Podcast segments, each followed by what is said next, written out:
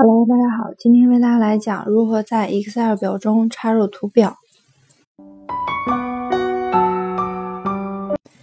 打开 Excel 表，切换到工作表中，选中单元格区域，切换到插入选项卡，单击图表组中的插入柱形图按钮，从弹出的下拉列表中选择柱状柱形图选项。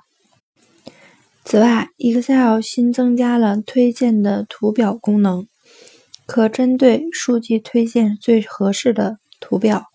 通过快速查看数据在不同图表中的显示方式，然后选定能够最能展现概念的图表。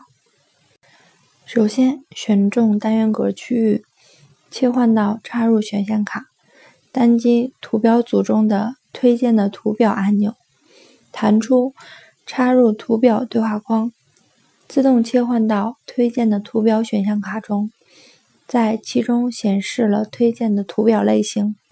用户可以选择一种合适的图表类型，单击确定按钮即可。我们也可以调整图表大小和位置，选中要调整大小的图表。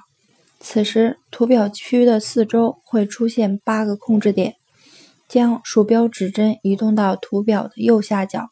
此时，鼠标指针变成斜向四十五度形状，按住鼠标左键，向左上或右下拖动，拖动到合适的位置，释放鼠标左键即可。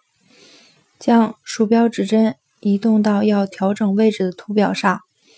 此时，鼠标指针变成四个箭头方向形状，按住鼠标左键不放，就可以进行拖动，拖动到合适的位置，释放鼠标左键即可。